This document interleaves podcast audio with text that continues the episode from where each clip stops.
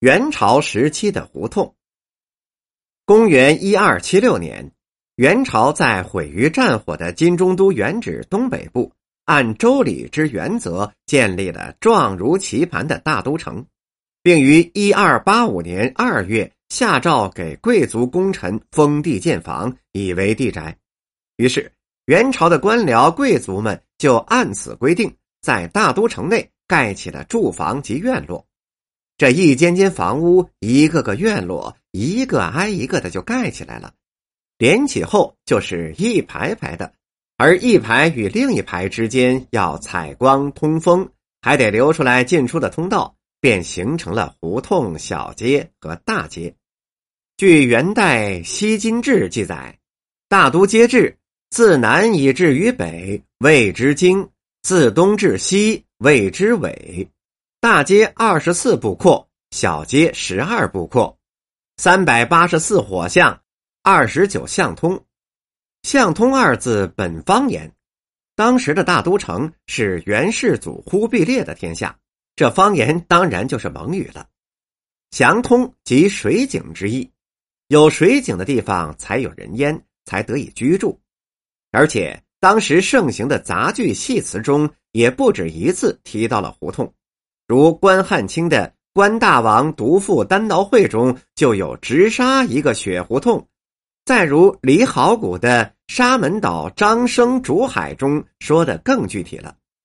你去乌那羊角市头砖塔胡同总铺门前来寻我，可见北京的胡同是形成在元大都城的格局里。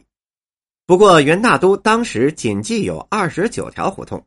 因当时明确规定，宽九点二四米的才叫胡同，要是达到十八米宽，那就叫小街了；到三十六米宽，那就称为大街了。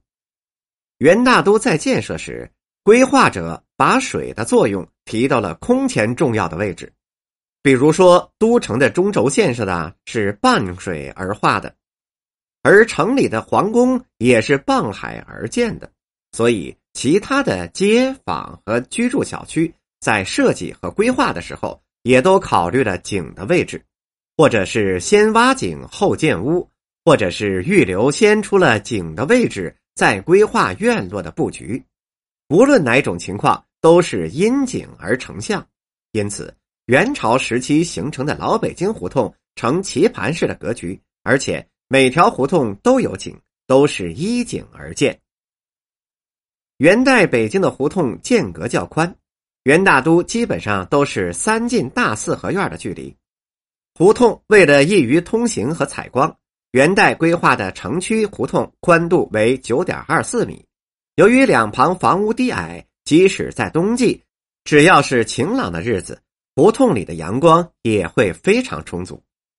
元代胡同的命名有以寺庙命名的，以衙署官府机构命名的。以工地、工厂命名的，也有以府地、人名命名的和以市场命名的等等，但是为数最多的是以井命名的。光井儿胡同就曾经有十个，加上大井、小井、东西南北前后井、干井、湿井、甜水井、苦水井，不下四五十个。这充分说明了元朝胡同与井的密切关系。现在我们看到的北京城基本上保留了元大都整齐对称、中轴分明的布局特点。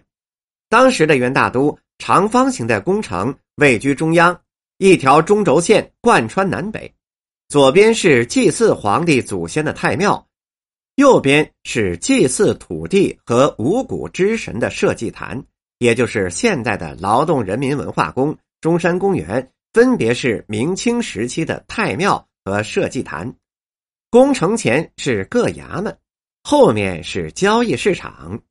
城内大街宽二十四步，小街宽十二步。大城东西各三门，南三门，北两门，均匀对称。北京这座被马可波罗称为世界上最美的城市，是谁设计的呢？北京城的总设计师是著名的学者刘秉忠。但规划思想却来自儒家经典，公元前就已经成书的《周礼考工记》。书中说：“匠人营国，方九里，旁三门，国中九经九纬，经图九轨，左祖右社，前朝后世。这种体现儒家追求秩序、皇权至上的设计思想，在我国很多古都都有表现，但这些杰作大多不可复读，唯有北京完整保存了这种格局。元大都的城市规划仍沿用下来，至今。二环路内四方整齐的格局、宽窄有致的街道，都能令人对当年的完美设计赞叹不已。